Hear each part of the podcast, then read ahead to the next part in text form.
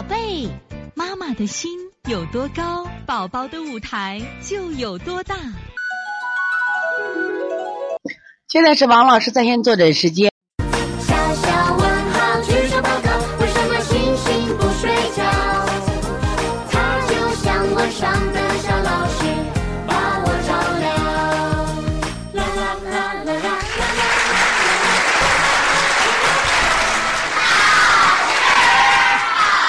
现在是王老师在线坐诊时间。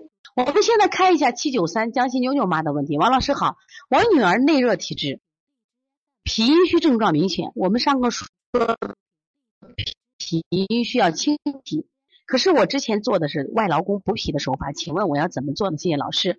首先我跟你说一下啊，呃，昨天同样在这个第二季邦尼康经典医院剖析的课堂中，我给他们我给他们讲的时候，我咋讲的？我说，实际上在过去中有个中医大家叫李东垣，他写过一本书叫就是《脾胃论》。脾胃论呢，它属于很多治病啊，都是按按脾治。但是昨天我专门讲的话，清代有个医家叫什么叶天士，他说脾胃要分开治。脾胃虽然是一家，脾胃虽然是一家，但是脾和胃毕竟是分同两个不同的脏腑，一个是脏，一个是腑，一个是表，一个是里。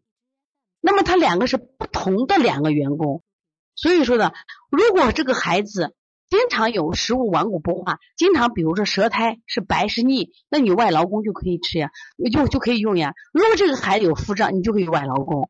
他胃寒有可能，脾脾阴脾热也有可能，也有可能。关键你要判断你孩子内热到哪儿了。今天我给大家，我刚才不是讲这个，我今天小妍妍，这个小妍妍啥情况？从这个东莞来的小孩特别活泼，我特别能说。这个小孩呢，你看他上身，你去摸着干热干热，你这怎么说都是娃热症。但是你摸这个孩子的从后腰摸，冰凉，出汗是冰凉，小屁股蛋都是冰凉冰的。你说这个孩子是是热是寒？他怎么看都是个热症，但是他舌后区就肾的就肾区舌后区舌苔是又厚，而且调了几天了，前面都可好，就舌后区，而且他的舌头有一股寒气，又发青。所以这个孩子上焦是热的，下焦是寒的。你看中上焦都热，下焦是寒的。所以说给这个孩子调的时候，那我们说既要调热也要调寒，所以你的孩子也要注意。第二个问题，我儿子脾阳虚最明显的症状是一动就出汗，而且汗是凉的。对，那么汗是凉的，刚才我给小春妈不是讲，如果汗是凉的，那你的孩子就是阳虚象，那你有培补元气的方法做没有问题，因为阳虚生内寒。大家一定记住啊！我们也常说气为阳，血为阴，但是气虚的孩子有一个特点是气短，但是四肢不凉。但是阳虚生内寒，阳虚的孩子四肢末梢，甚至有的指头尖儿啊、脚尖儿，它是凉的。有严重一点的孩子，四肢都是凉的。你怎么判断气虚和阳虚会判断呢？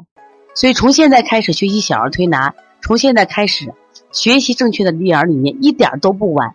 也希望我们今天听课的妈妈能把我们所有的知识，通过自己的学习，通过自己的分享，让更多的妈妈了解，走进邦尼康小儿推拿，走进邦尼康的课堂，让我们获得正确的育儿理念。